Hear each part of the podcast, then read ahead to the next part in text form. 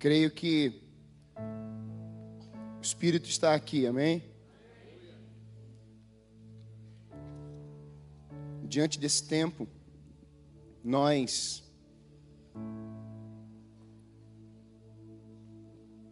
precisaremos compreender e entender o que o Espírito quer fazer aqui nessa manhã, mas não somente para essa manhã, o que vai acontecer a partir dessa manhã, é o que Deus vai colocar na sua vida, é o que você acreditará. Isso é fundamental para um culto. Eu sempre compreendo o Antigo Testamento apontando para a nova aliança em Jesus. Diante de uma palavra profética dita por alguns profetas, sempre apontou para o futuro.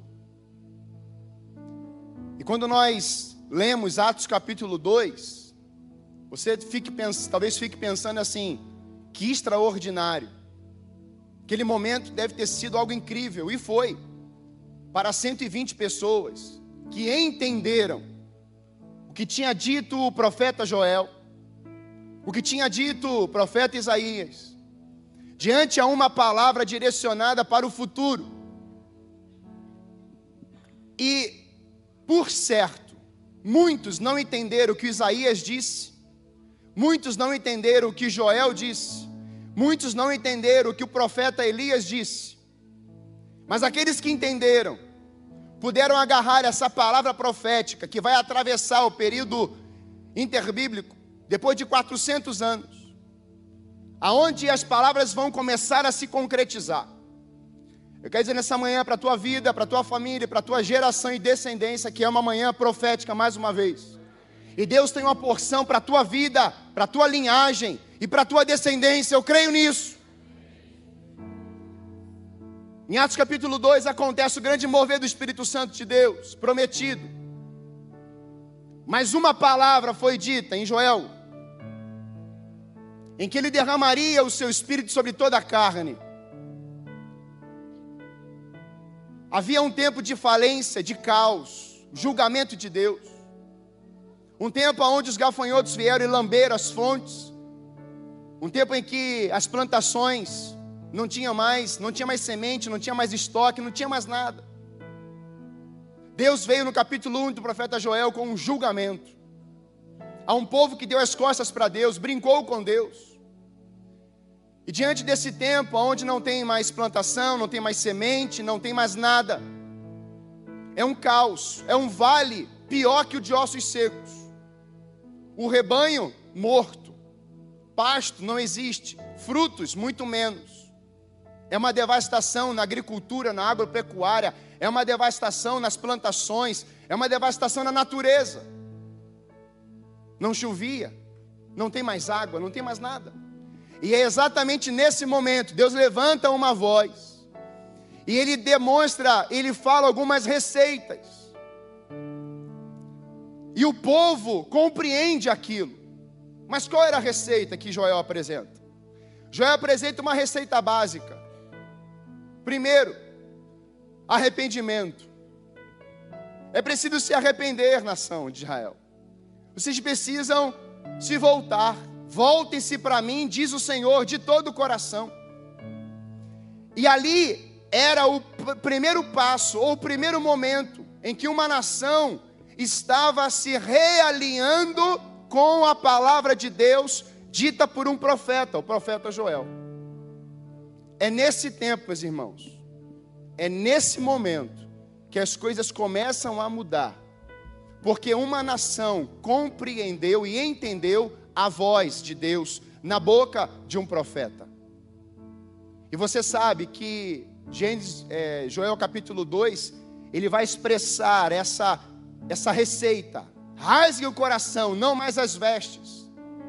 E diante desse tempo, do rasgar o coração, nós começamos a perceber que o que Deus quer não é que mais você faça as suas coisas.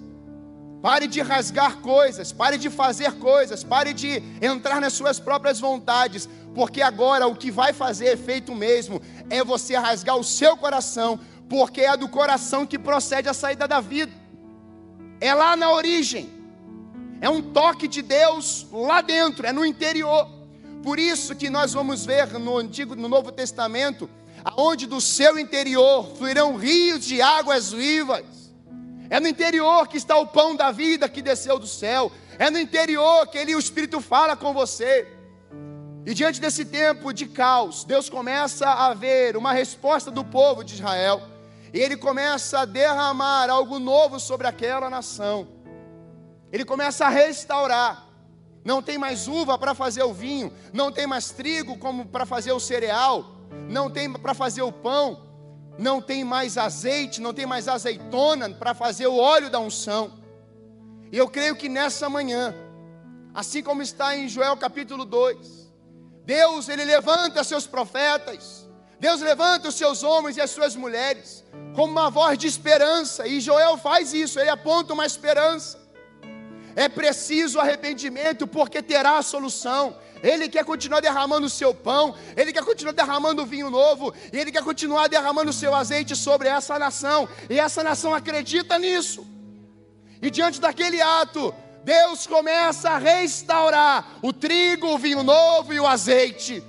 Nessa manhã, meu irmão, eu quero te dizer que diante de tudo que você viu aqui e ouviu, se você continua com esse coração necrosado, duro, hoje o vinho novo será derramado sobre a tua vida, o você terá trigo novamente e haverá uma unção fresca sobre a tua vida e a tua descendência. Creia nisso.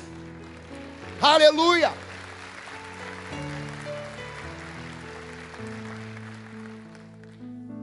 E a coisa começa a acontecer. Deus vem e as plantações continuam. A terra é boa agora. E ele vai dizer: e depois disso, não antes nem durante, e depois disso, derramarei o meu espírito sobre toda a carne. Os filhos vão profetizar, os idosos terão sonhos quando eu entendi isso essa semana, o Espírito falou assim: Filho, geração, sonhos são gerados pelo Espírito de Deus, só quando você é dominado por Ele. Aonde que você vai ver idosos tendo sonhos? Só porque o Espírito habita em você. Porque se o Espírito não habitar em você, se o Espírito não te guiar, você vive pesadelos. E os pesadelos te consomem. Mas uma igreja que Deus está levantando hoje é uma igreja em que está entendendo que ela vive o arrependimento, porque foi a primeira mensagem de João Batista, a primeira mensagem de Jesus, ou seja, é uma sequência. Não encerrou lá. E Deus restaura, meus irmãos. Deus multiplica. E eu queria fazer esse momento e chamar aqui duas células. A célula da Camila e a célula do Kunitac. Todos os membros da célula vêm para cá. Rapidinho. Aonde nós temos uma visão na nossa igreja. E pode ser que na sua célula o vinho acabou. Pode ser que na sua célula o azeite acabou. Pode subir todo mundo para cá. Pode ser que na sua célula o trigo acabou, não tem mais cereal, não tem mais prosperidade, não tem mais paz, não tem mais nada. Eu quero te dizer que a sua casa é onde Jesus quer habitar. A sua família é onde Jesus quer transformar. Porque onde ele chega, ele multiplica. Ele multiplica líder. Ele multiplica sacerdócio. Ele multiplica ensinamento. E é essa a visão que Deus colocou sobre a nossa igreja. Em que Deus vai restaurar famílias. Porque você está alinhado com o Espírito Santo de Deus. Então eu queria que eles ficassem em pé pedir que você se ajoelhasse. Pastor, por que você está fazendo isso agora? Porque eu errei terça-feira no Tadel. Eu fiz uma multiplicação e eu pensava que era a célula do Conitac e era para a casa da Camila Camp. o Espírito tem me ensinado de que nós precisamos entender que somos humanos. E eu não posso esquecer deles. Ainda são as minhas ovelhas ainda de juventude. E eu quero pedir perdão a vocês. Porque Eu estava tão aqui na terça-feira. E aí passou. Mas no altar a gente restaura. É no altar que Elias restaurou, foi no altar. E eu quero, se eu pudesse, eu lavava os pés de vocês. Vocês me inspiram. Amém? Senhor, em nome de Jesus, nós abençoamos, Pai, a vida da Camila. E o Senhor sabe da onde o Senhor a tirou para ser a tua voz nessa geração. Deus, uma jovem, o Senhor arrancou das trevas para a luz, e o Senhor a ungiu para algo.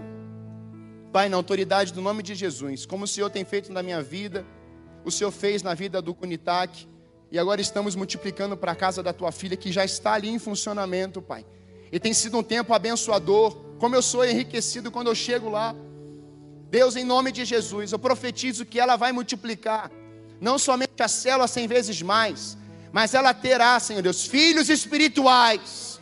Pai, em nome de Jesus, todo intento maligno contra a vida dela, na mente dela, nós damos uma ordem agora, Pai, em nome de Jesus, faz prosperar as tuas palavras no interior dela. Gere sonhos, gere palavra de conhecimento, gere os teus dons, ó Pai amado, espirituais dentro da tua filha e aquela casa viverá um tempo profético, um tempo de uma geração saudável, uma geração ativa, uma geração cheia do teu Espírito Santo. Abençoe essa casa, abençoe os seus pais. Declaramos que o seu pai, a sua mãe, viverão os sonhos de Deus, Pai, e toda lágrima que a tua filha tem derramado sobre o teu altar, profetizamos que o Senhor as enxugará e o vinho novo da alegria irá possuí-la. Por isso, Pai, venha sobre a tua filha e a possua com teu vinho novo e a tua unção, em nome de Jesus. Amém, amém. Aplauda a igreja.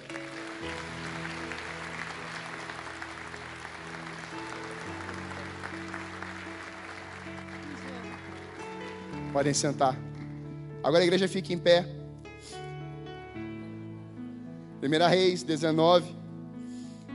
Ora, Acabe contou a Jezabel tudo o que Elias tinha feito e como havia matado todos aqueles profetas à espada.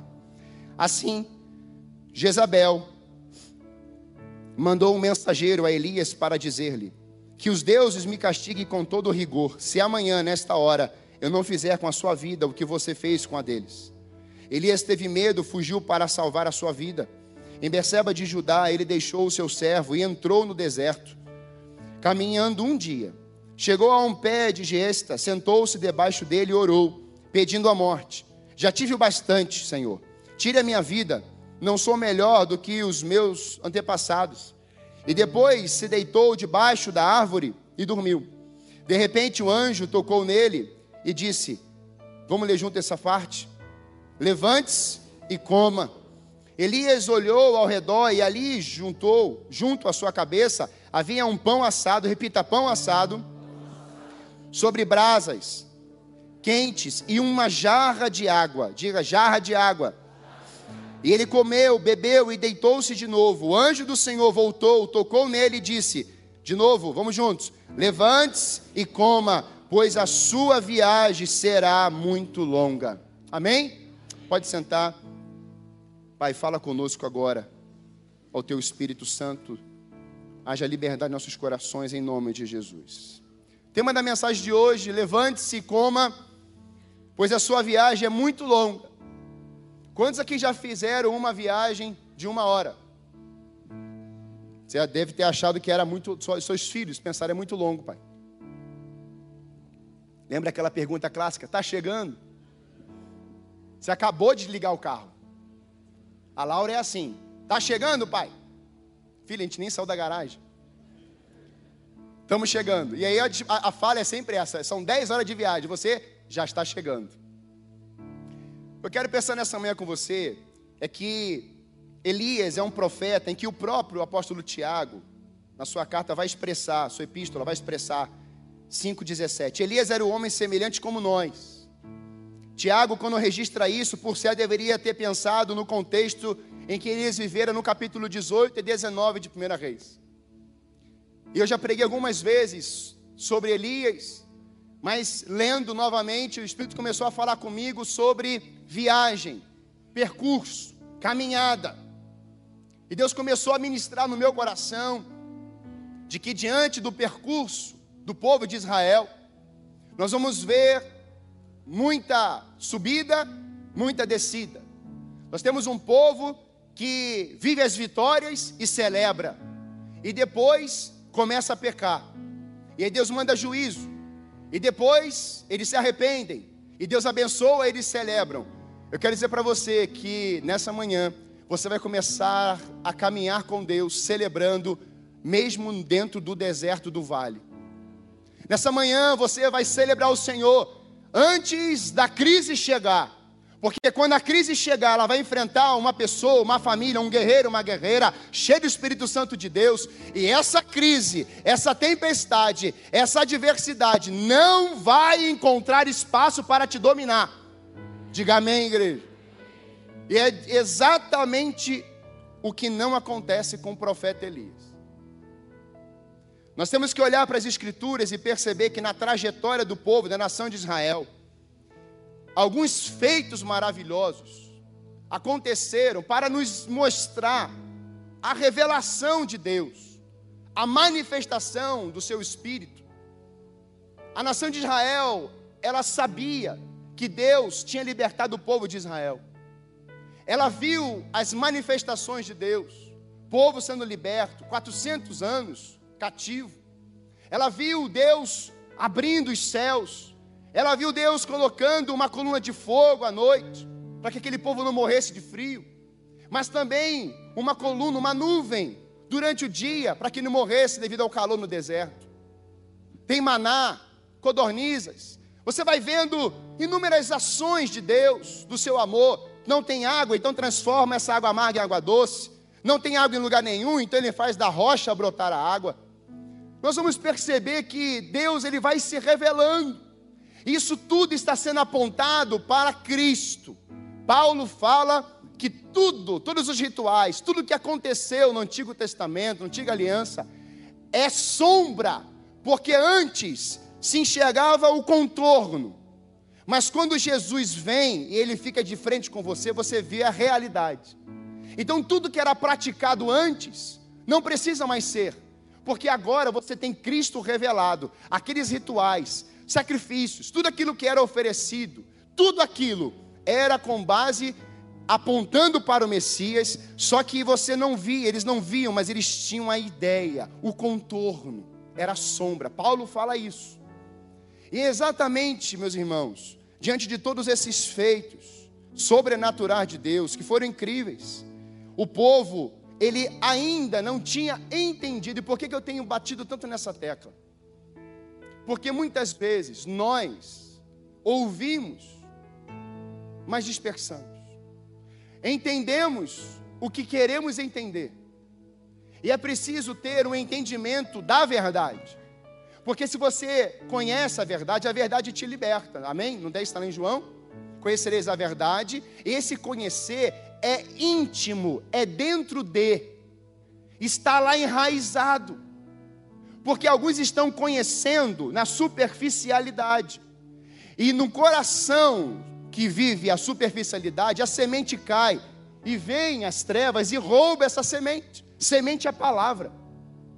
Então, nessa manhã eu quero pensar com você de que é muito mais do que você vir a um culto, estar em uma célula e participar de alguma atividade. É preciso ter o entendimento do porquê você está ali, do porquê Deus te colocou ali, do que Deus quer usar você naquele endereço, naquele local, naquela família, naquela empresa. Por que, que você está ali? Há um sentido, há um propósito para isso. E nós vemos isso acontecendo durante toda a trajetória de Israel, mas também em Atos capítulo 2, como eu falei, aonde 120 pessoas diante de uma multidão compreende o que Jesus fala e obedece vão para Jerusalém. E eles vão para lá. Quando eles chegam naquele lugar, eles ficam ali alguns dias. E o Espírito sopra sobre ele o grande dia de Pentecostes. Mas por que, que não soprou sobre todos? Logo depois, você percebe que quando Jesus ele ressuscita, ele aparece, ele vai aparecer a 500 pessoas. Por que, que não tinham 500 pessoas pelo menos ali? Porque não entenderam. E você vê isso no caminho do, de Emaús, o discípulo no caminho de Emaús. Eles estão vendo Jesus ressurreto, mas não estão entendendo porque o seu entendimento está cego. E esse é o trabalho de Satanás hoje cegar o entendimento.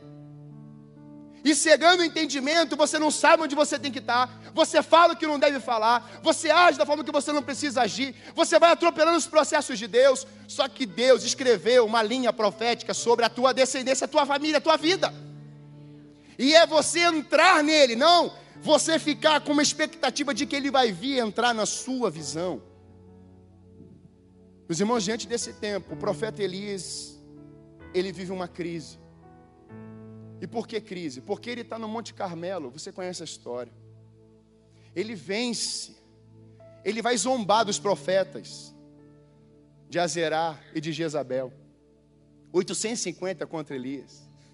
E você sabe que lá em cima são todos, e eu digo até que a própria nação estava contra o Elias, porque quando Elias fala assim, vocês precisam definir de que lado vocês têm que estar. E há um silêncio da morte não há um posicionamento. Elias está só com Deus naquele monte. Mas eu digo para você: você e Deus é tudo. Basta. E diante daquele momento, meus irmãos, Deus, ele faz a chuva voltar. Elias restaura o altar, vem o fogo, restaura o altar, e depois de Elias faz de volta a restauração da chuva. Pensa no grande avivamento que Elias está vivendo nas páginas, as mídias, está anunciando em todas as redes sociais: a chuva voltou.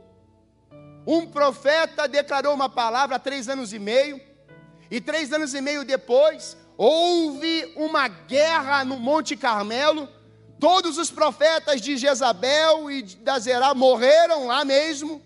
E Elias, o grande homem de Deus, vive nas páginas do sucesso, nos cartazes das ruas, o nome é Elias.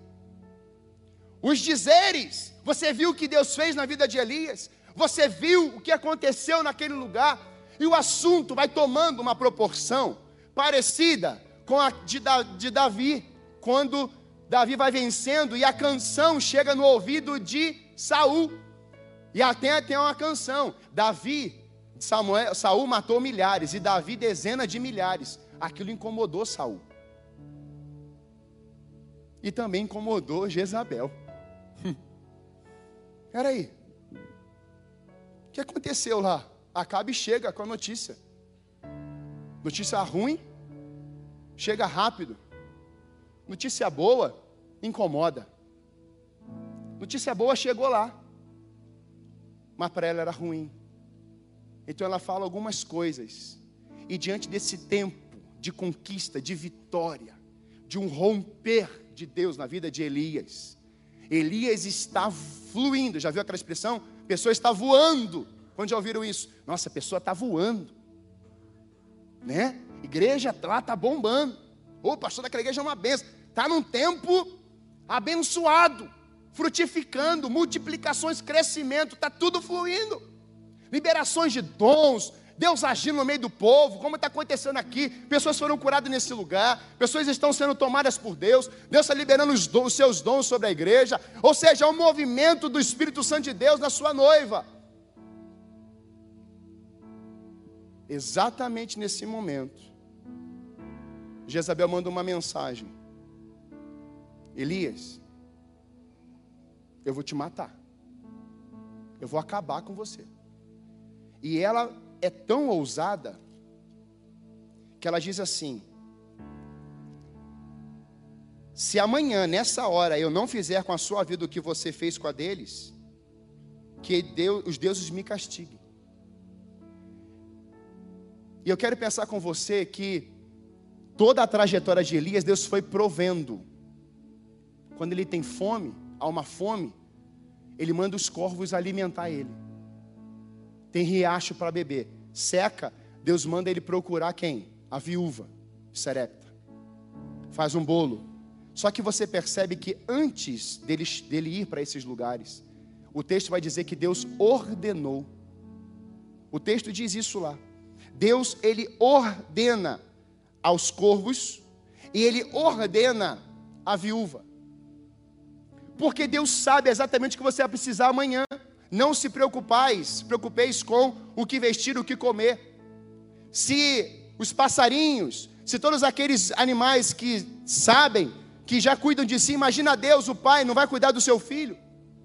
Mas diante desse momento de vitória, de conquista, de avivamento no Monte Carmelo, Deus falando com seu profeta, parece que dá um apagão na cabeça de Elias em um momento.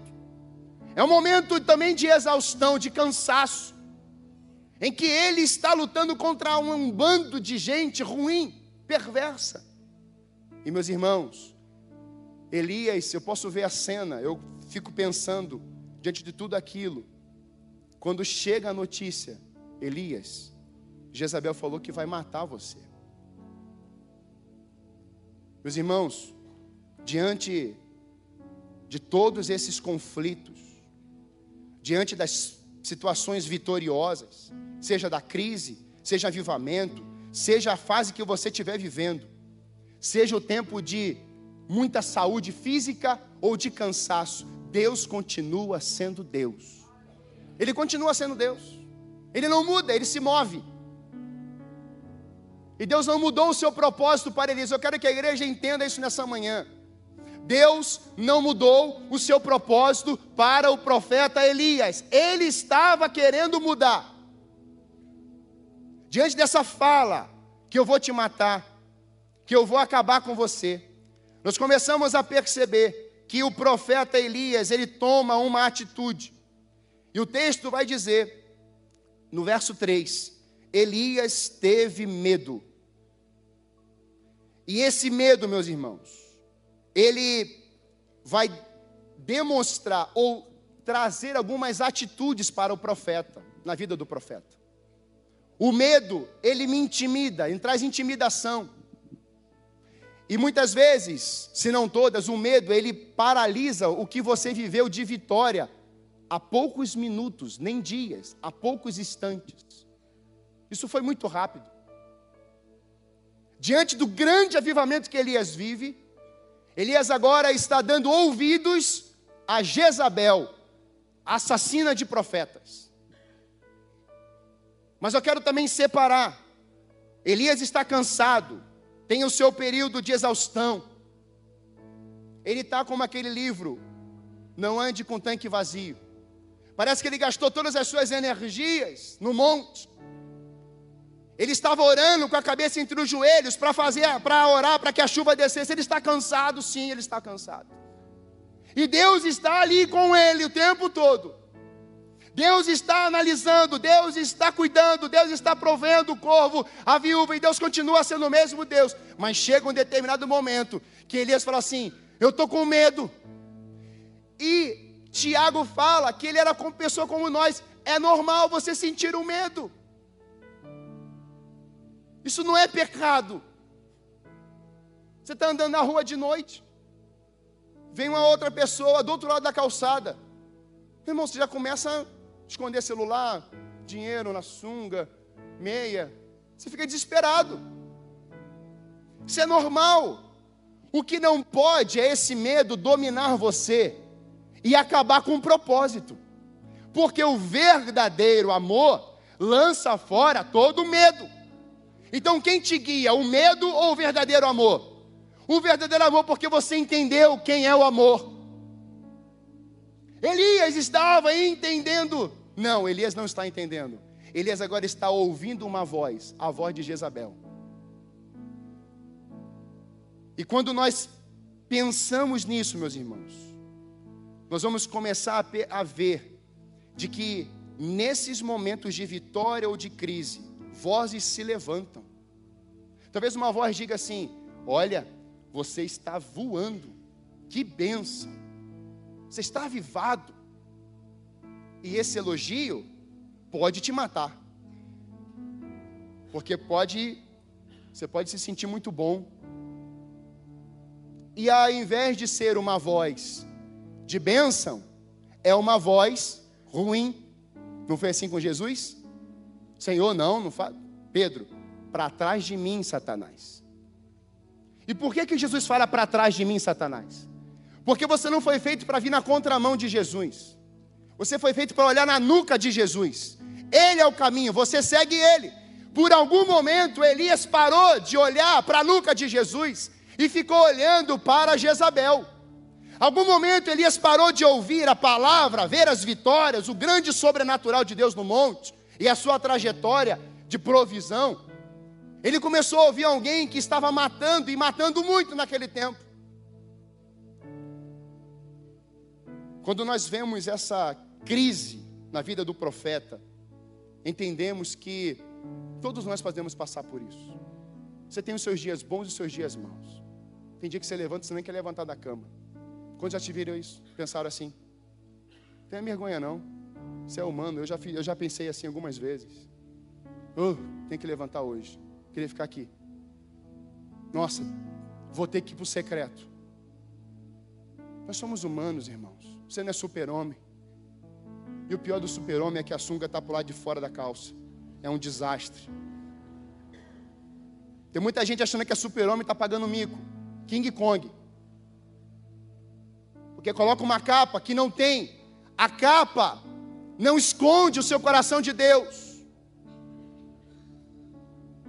Porque Deus lê o coração e não a capa. Não é o manto que ele vai ler, é o coração. Não é o que você tem de dons que ele vai ler.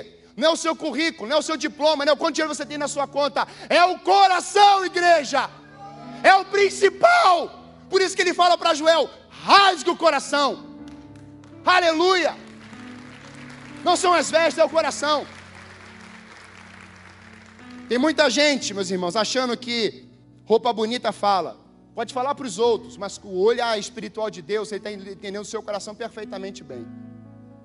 E a gente vai prestar conta exatamente a Ele, não são essas pessoas, não. Não é quem te elogiou, não. Não é quem te detonou, não. É aquele que é a verdade vai te julgar. Entrou no deserto, ouviu a mensagem, o que, que acontece depois? Consequências de ouvir o medo. Ele ouve o medo, a voz do medo, então ele vai para o deserto, caminha um dia. E sabe onde é que Elias vai parar, irmãos? Numa caverna. De um avivamento num pico do monte. Vamos para o monte orar. Não é assim que muitos falam? Mas quando chega no vale, não sabe brincar, Senhor? Não quero mais brincar com isso, não.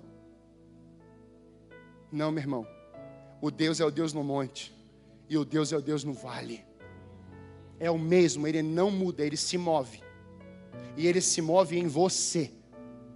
Se você está no deserto, prepare-se. Porque algo vai acontecer naquele deserto. Algo vai acontecer naquele lugar.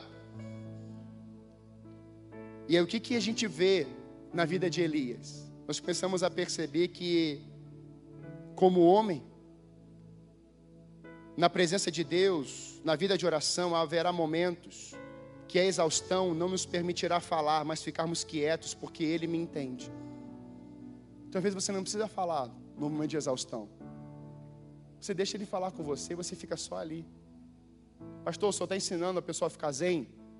Não, é você ficar quieto. Só isso. Elias orou e dormiu.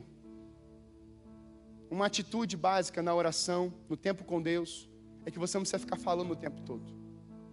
Ele tem que ministrar em você. E Elias entende isso, ele vai orar. E Elias ele vai dormir. Quantos aqui já tiveram uma boa noite de sono? Olha que benção. Não é uma benção? Por que, que você precisa dormir? Para que você viva. Só que quando você dorme, Deus trabalha também. Então Deus não muda até quando você está dormindo. Ele continua se movendo até você com os olhos fechados e apagado. Elias ele ora, ele vai dormir. E Salmo 127 me ensina: enquanto dormimos, Deus trabalha em nosso favor. Na mesma hora veio na minha mente esse trecho, esse trecho. Se não for o Senhor, o construtor da casa, será inútil trabalhar na construção. Se não é o Senhor que vigia a cidade, será inútil o sentinela montar guarda. Será inútil levantar cedo e dormir tarde, trabalhando arduamente por alimento. O Senhor concede o sono àqueles a quem ama. Durma, meu irmão. É preciso tirar um cochilo, descansar um pouco o corpo. Pastor, você está ensinando a gente a dormir, mas o, o, o, o pastor Sebastião os outros falam para a gente orar, madrugada, ficar lá na. Sim, tem que orar. Mas você pode, inclusive, dormir orando. Quem já teve essa experiência aqui sabe. Você está lá dormindo, orando. Daqui a pouco você vai lá e tu acorda de manhã. Meu Deus, dormi orando. Aí você acorda e fala, Amém. Não é assim? E você não se sente pecador por isso. Você fica aliviado. Não abrir mão desse tempo. Louvado seja Deus. Você fica feliz. Porque é o Senhor que concede, ou seja, Ele faz você para que você tenha um bom sono, um bom descanso. Ele criou isso, Ele fez isso para você descansar. Entramos em muitos momentos, situações e não vemos, e não nos vemos fora dela. Meus irmãos, nós não somos máquinas, nós somos seres humanos. E como seres humanos, assim como as máquinas também, precisamos das manutenções. Precisamos do tratamento do espírito. Precisamos parar. Precisamos beber água. Precisamos, nem né, assim com o atleta. Está lá, São Silvestre. E está correndo. E geralmente aparece alguém com uma aguinha. E você. E a pessoa, eu não, né? Você também nunca deve ter ido. Mas vai em nome de Jesus. Em nome de você vai lá na São Silvestre. E aí você está lá, bebe aguinha, alguém apareceu com uma água, você bebe aquilo, né, te dá um ânimo, te reanima, e você continua focado aonde? Na chegada, porque a largada já passou. Agora eu quero ver a bandeirada. E aí aparece uma outra bênção, coloca uma aguinha na nossa frente e você vai bebendo. Alguém aparece com alguma alguma comida não, alguma fruta, né? Coisa saudável, uma maçã. E aí você dá uma mordida e aquilo também já vai te dando ânimo de novo. E aí nós vamos continuar vendo que Deus continua provendo você na trajetória, na dinâmica da vida. Mas quando você dorme também ele te provê. E aí, meus irmãos, Elias é esse profeta amado por Deus. Deus conhece Elias. E Deus também te conhece. Então ele olha para Elias diante de todo aquele avivamento, aquele mover de Deus. Agora ele fala assim: Eu vou cuidar do meu filho. parece que Deus não está cuidando de você, só parece, mas Ele está. Pastor, eu não estou ouvindo Deus. É um silêncio, já está tempos. Ele continua falando. Ele está vivo o seu filho ressuscitou dos mortos. E ele está à destra do Pai, orando pela tua vida e pela minha o tempo todo, dia e noite, sem parar. Ele continua. O próprio Deus agora desce. É o anjo que desce. Mas Deus fala assim: vai cuidar do meu filho. Deus está olhando a cena, Deus está olhando para você. Deus está vendo o que você passou, o que foi tirado, o medo. Está vendo que você está a ponto de a pique, a desistir. E aqui o Elias, ele verbaliza algumas coisas fortes. Ele vai descendo, vai descendo, vai descendo, e quando ele chega no pico, ele fala assim: a depressão chegou tão forte em Elias, que ele fala assim: tira a minha vida, Deus. E eu creio poderosamente que pessoas que estão hoje aqui deprimidas, pedindo a morte, hoje você vai ter um encontro com a vida de novo. Pode ter certeza disso espírito de depressão nesse lugar. Você hoje está sendo secado agora. Seque-se agora. A vida nesse lugar. Prisões na alma, na mente, estão sendo agora desfeitas na sua vida em nome de Jesus. Potestades estão se calando agora. E o Espírito está fluindo nesse lugar. Hoje a cinza vai sair do altar. E Deus vai colocar fogo novo sobre a tua vida. Aleluia! Aleluia! Oh! Ele faz tudo isso. Mas eu quero só destacar dois cuidados de Deus, apontando para a nova aliança. O anjo vem e coloca sobre ele, enquanto dormia, um pão assado, fresquinho, lá está quente. Engraçado que o pão não está frio nem morno. Em Apocalipse nós já ouvimos isso. vejo que você é nem quente, nem frio, tu és morno. Antes fosse quente e frio. Ele coloca um pão bem assado, quentinho para o profeta. E aí o profeta acorda e come. O anjo fala assim: Olha, tem uma provisão de novo para você aí. Teve o corvo, a viúva, agora o próprio Deus mandou te dizer que tem o alimento dele. E o profeta, o hum, que, que, ele, que, que você acha que ele deve ter feito? Tá lá, comeu tudo, bebeu tudo. Mas não era só o pão, porque o pão, né? Só comeu comida sem beber nada, né? Dá um. Mas também tinha uma jarrinha de água fresca, né? Bebeu água? Tem alguém com sede aí? Olha a água. Você sua mente foi longe agora, né? Tem água fresca e pão assado. Só que esse alimento ele tem propósito.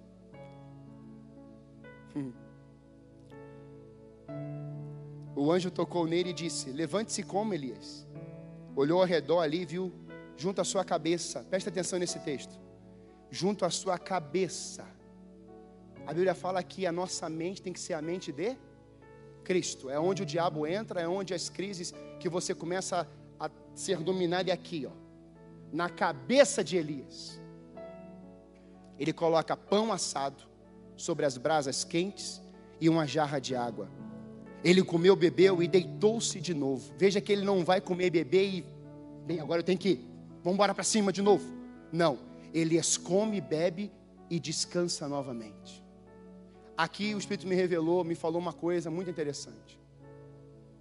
Muitas vezes você quer comer e beber e resolver as coisas sem estratégias sem saber o que precisa ser feito, da forma que precisa ser feito. Nesse sono, o Espírito de Deus vai falar com Elias.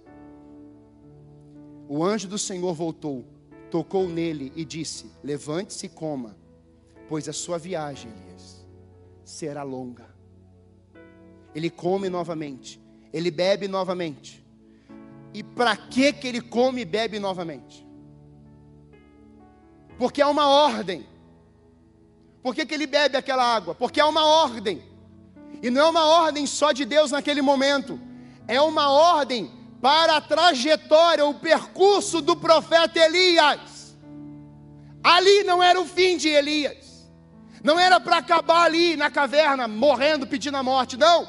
Tinha mais algum tempo de vida e tinha uma missão para ser concluída. Quem está entendendo isso aqui, dá um amém.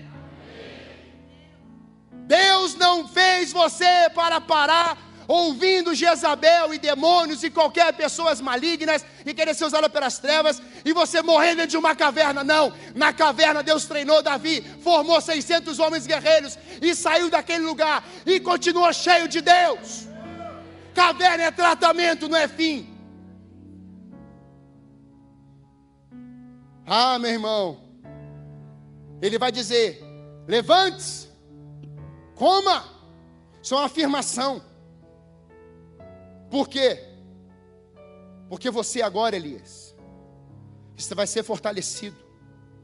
Porque você tem uma viagem de 40 dias e 40 noites até chegar ao Horeb, o monte de Deus. E ali, Elias entra na caverna. A trajetória na linha do tempo não é homem que escreve sobre você, presta atenção nisso. Se homem escrevesse a tua história, a borracha apaga. Mas quem escreveu a tua história foi o sangue de Cristo de Nazaré. E que o diabo não pode apagar. O diabo não pode tocar na sua vida.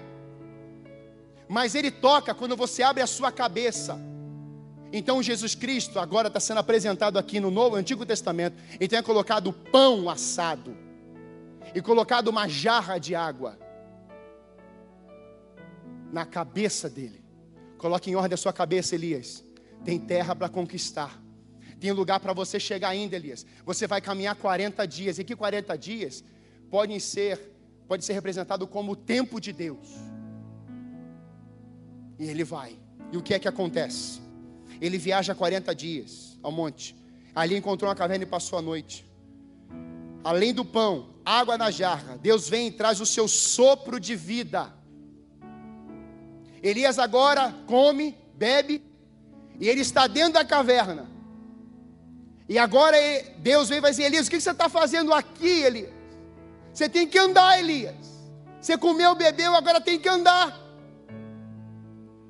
E aí Elias pode ter pensado, como diz o texto, viesse num terremoto, viesse numa, num fogo, num incêndio, numa tremedeira, naquele da caverna. Não. Elias, você vai para fora da caverna. Saia dessa turbulência, Elias. Sai fora. Vai para fora da caverna. Vai para o pico da caverna. Fica fora desse, desse lugar aí. Lembra de Abraão? Sai daí e vai contar a estrela. Sai desse turbilhão. Quando a Elias sai, não vem no fogo nem terremoto. Sabe o que, que Deus faz?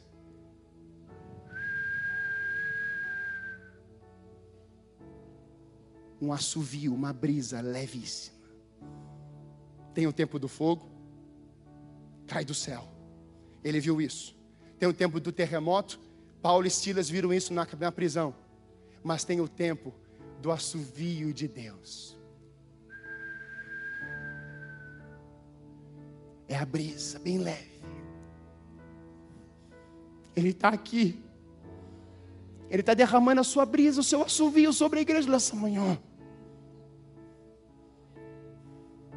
Vou ter que fazer isso, eu não queria, mas eu vou ter que fazer. Pai, vem cá. Vem cá, pai.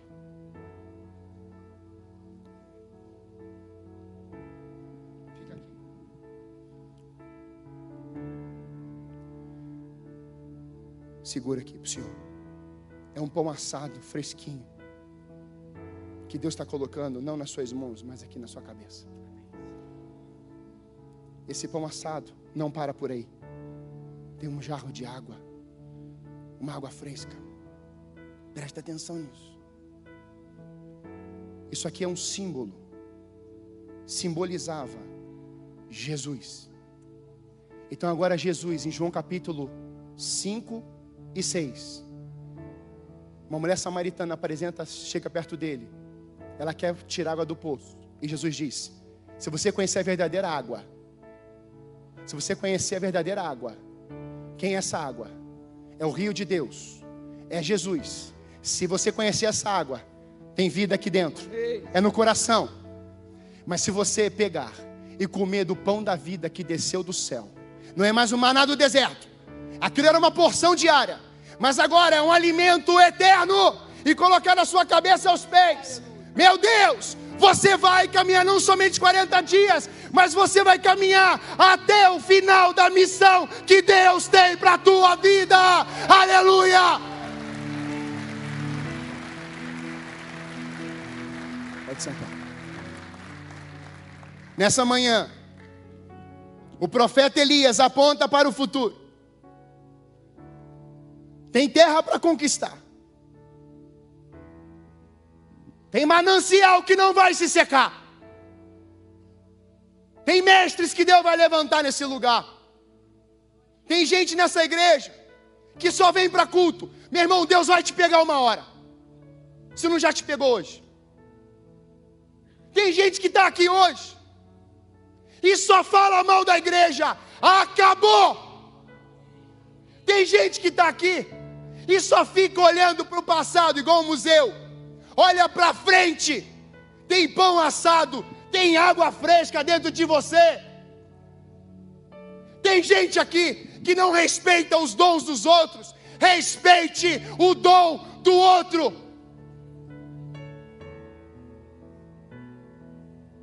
Você foi machucado por alguma igreja? Eu te peço perdão, mas pelo amor de Deus, abrace a missão de Deus e não o que fizeram com você na terra. Meus irmãos,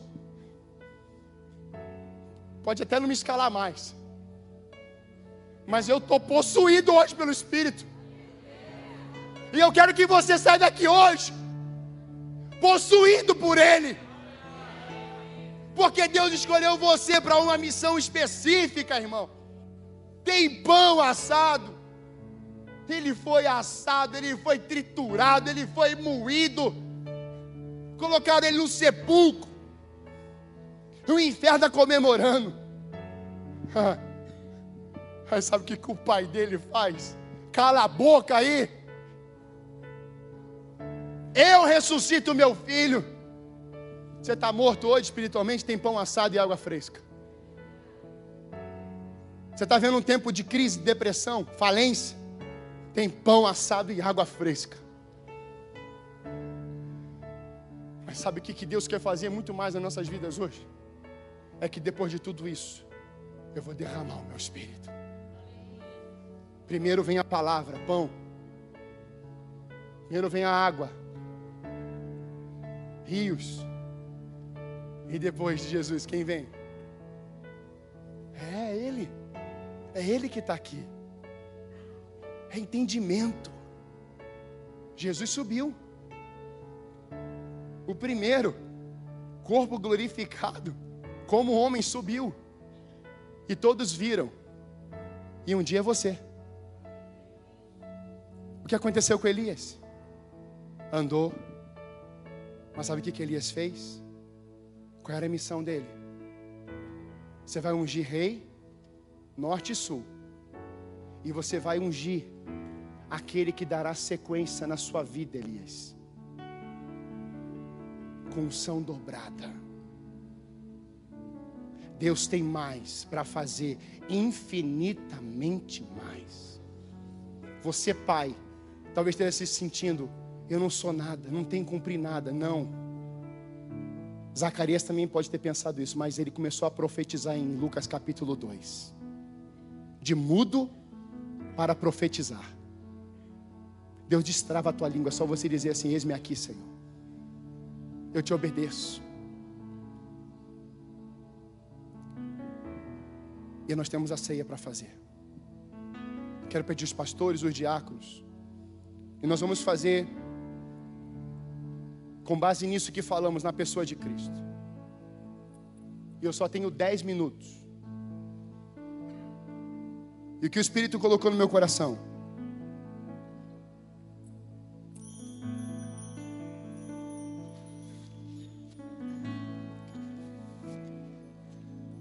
Quantos querem sair daqui hoje cheio do Espírito Santo de Deus?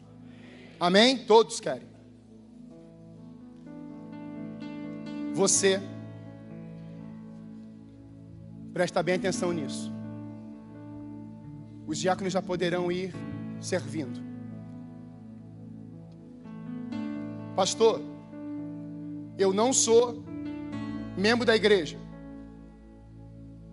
Eu queria que você pegasse esse suco de uva e esse pão. Pastor, eu sou pequei hoje de manhã pegue esse suco de uva e pegue o pão. Pastor, estou afastado do Evangelho. Pastor, lá está escrito que nós temos que nos analisar. Analise, pois, o homem a si mesmo. Eu quero que você pegue o pão e o suco. Todos vão participar hoje de manhã. Todos. Visitante, se quiser, está liberado. Eu quero que você olhe para esses dois elementos, que são memoriais. Isso só representa, é um memorial para a gente lembrar do que aconteceu com ele e o que não e o que aconteceu depois da cruz. Mas eu quero que nessa manhã você tenha o entendimento. É mais importante do que você simplesmente participar do momento, é ter o entendimento disso. Porque entendendo você vive isso. Eu quero que você não olhe mais para mim, só olhe para o suco de uva, que simboliza o sangue, e para o pão, que representa o corpo de Cristo. Você está olhando para esses dois elementos agora. Quem não está, feche os seus olhos e pense. Leva o seu pensamento nisso. E quando você está olhando para esses dois elementos, eu quero que você olhe agora para a cruz e, vê, e ouça em algum momento Jesus dizendo assim na cruz: se você não fizer isso, se você não viver, se você não, se você não, se você não, você vai para o inferno. Não, Jesus na cruz diz: Pai, perdoa-lhes, porque não sabem o que fazem. A cruz não é para afastar você, a cruz é para atrair você. E aonde Jesus ensina isso? Na sua ceia. Em Lucas 24 diz isso. A ceia é para que todos venham sentar à mesa. Ceia não se exclui ninguém. Quem está se excluindo é a sua prática e você. A ceia do Senhor, ela tem por palavra aproximar-se você da mesa. Isso aconteceu com quem? Com o filho chamado pródigo. Caindo em si, arrependimento. Quando ele chega na porta de casa, abre-se a porta, tem um bezerro de novo, tem alimento para você aqui nessa casa. Pastor, o que eu tenho que fazer? Você tem que olhar agora para a cruz e verbalizar e entender o que Joel pregou no Antigo Testamento: arrependimento. O que Jesus anunciou: arrependimento. E o que o próprio João Batista precursou: vai anunciar arrependimento. Senhor, eu me arrependo dessa prática. Porque quando eu olho para o Senhor, eu estou entendendo que amor é esse. E eu não quero mais sair da tua mesa. Você pode ser traidor, você pode ser desleal, você pode ser fofoqueiro, você pode ser ímpio, você pode ser o que você quiser ser, o que te falaram que você seria, mas o que Deus disse que você é, geração eleita, filho amado, você é menina dos olhos dele. Então pare de agarrar as vozes de Jezabel e agarre agora a voz do pão da vida. Não queira gotas, queira um manancial. Não queira comer o que o filho pródigo estava comendo. Queira comer um pão, um pão eterno. Pastor, eu eu quero me aproximar, mas eu estou indigno aqui. Sou um pecador. Sim, todos nós somos. Só que se você não se aproximar da mesa, você está dizendo que quem está sentado na mesa não tem como cuidar de você. E Ele quer cuidar de você. Ele quer colocar roupas novas. Ele quer colocar um anel no seu dedo. Ele quer te dar um pão que não vem de panificador, mas é o pão que desceu da fonte do céu para dentro de nós. Nessa manhã,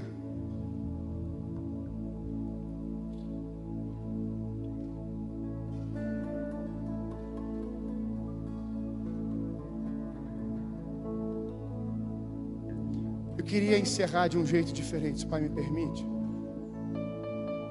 Pastor, eu tenho eu tenho frustração e mágoa com lideranças de igrejas. Pastor, eu tenho um rancor dentro de mim. Eu ouvi isso essa semana de uma pessoa que estou discipulando. E Deus trouxe ele para cá, ele está comigo lá em Santa. Um homem de Deus. Ele passou um tempo tão difícil com liderança. Não como, com a liderança. Em outro estado. E como eu estou vendo Deus trabalhar na vida desse homem hoje, de um jeito simples, simplesmente porque ele liberou perdão e porque ele entrou na missão para concluir. Ele, ele vai concluir a missão que Deus tem para ele. O coração dele está em paz. Mas enquanto cantávamos hoje, Espírito ao meu coração de que tem muita gente, não sei se é muita gente, mas veio essa força, pessoas tristes, pessoas que se magoaram com lideranças, de igrejas, talvez seja até eu, eu estou me expondo aqui. Te magoei em algum momento, frustrei você? Ou algum dos nossos pastores, ou alguém da nossa liderança. Mas talvez você, que nem membro da igreja é, ouviu alguma coisa de algum líder religioso, e você ficou com raiva da igreja, com raiva de liderança, e nessa manhã, nós queremos te pedir perdão.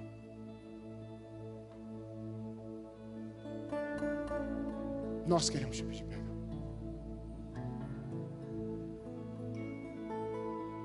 E se tem alguém aqui vivendo esse quadro, pode ser o que for. Eu queria que você saísse do seu lugar e viesse aqui à frente. E um de nós, pastores, vai trocar o cálice com você e vai te pedir perdão. E se você entender esse ato, entender que precisa pedir perdão, nesse momento você faça, ou liberar. Mas se tem alguém aqui nesse quadro, em nome de Jesus, pode vir aqui à frente, em nome de Jesus. É um tratamento em nós. Temos alguém?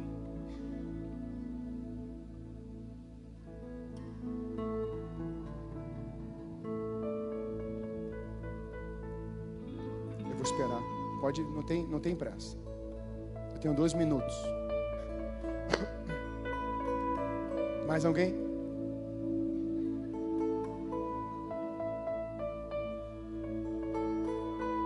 Podem vir, podem vir, não tenha medo. Ó, é comigo. Tá vendo? É assim.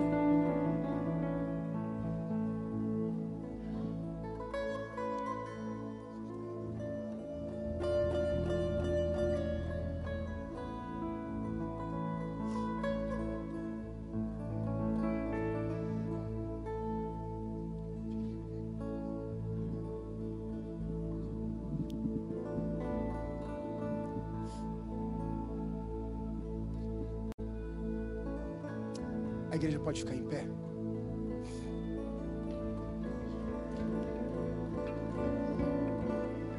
Meio-dia. Diga amém. Meus irmãos, nós só precisamos entender que somos uma família. E família vão ter os seus problemas. Família vão ter as suas diferenças. Família, a gente não entende, depois entende. Mas não abra mão da família. Não abra mão da casa do Pai. Amém, meus irmãos? Poderia fazer, mas hoje o Espírito conduziu a gente a esse tempo. Porque nós precisamos, todos nós juntos, como uma família. Você não é um membro de igreja, você faz parte do corpo de Cristo.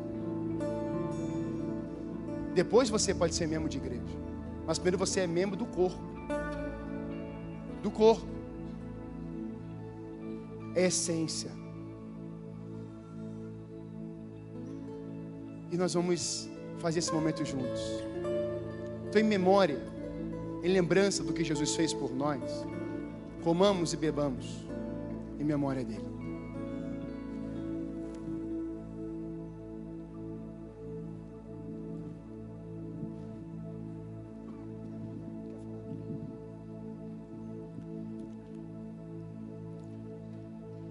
Amém, meus irmãos? Então coloque o seu cálice sobre sua cadeira e nós vamos encerrar esse culto cantando Deus não está morto.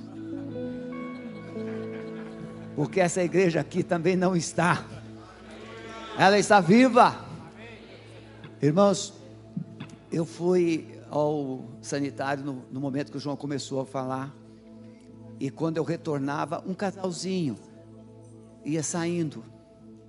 E eu abordei e falei assim: vem cá, vocês. É, não, é a primeira vez que nós viemos aqui hoje, nós estamos sondando. Eu falei assim: vocês, e ele com uma criança mais ou menos de uns 3, 4 anos. Vocês conhecem o Kids? Ah, ele não vai ficar. Chamei uma, uma irmã, sobe com eles. Creio que Deus me levou lá no banheiro para no, no retorno encontrar aquele casal.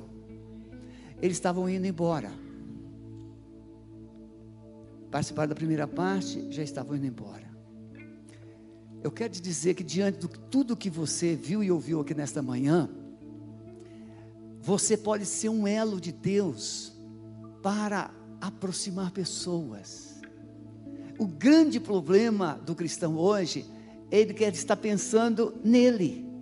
O que vão fazer por mim? E o desafio de Deus para você é o que ele quer fazer através de você. Então, neste culto, você pode ser um instrumento de Deus para regar a cabeça do outro. E não fique só de mão aberta, só esperando alguém. As mesmas mãos que te alcançam são as mesmas mãos que, mãos que você tem para alcançar outros, abençoar pessoas. Então, se você realmente entendeu essa palavra, você vai cantar essa música. Deus não está morto, porque Ele está vivo e Ele está vivo aqui neste lugar. Vamos adorar? Se a juventude quiser vir, pode vir, porque nós vamos lá. Nome de Jesus. Aleluia.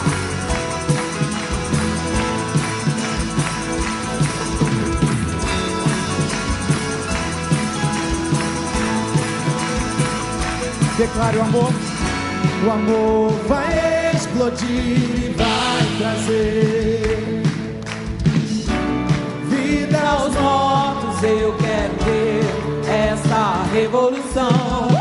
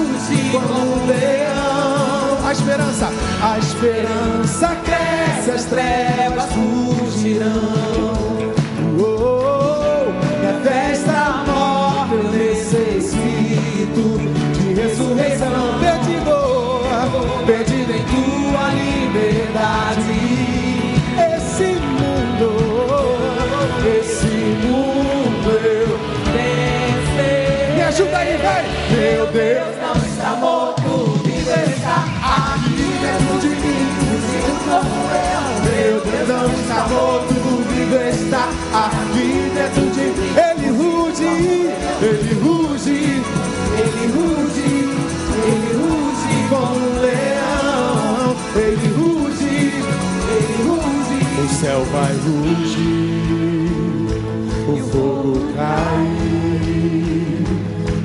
vai tremer com som do avivamento.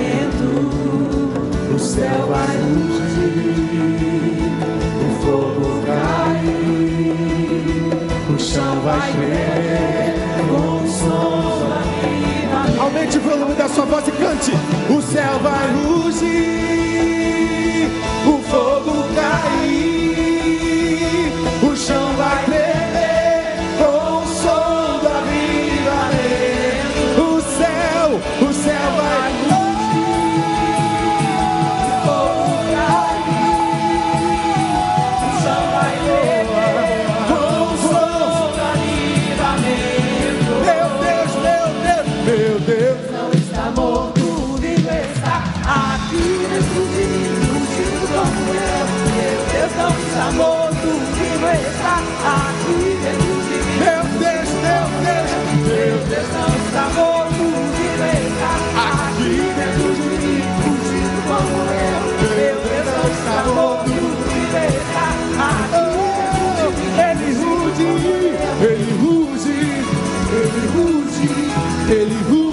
como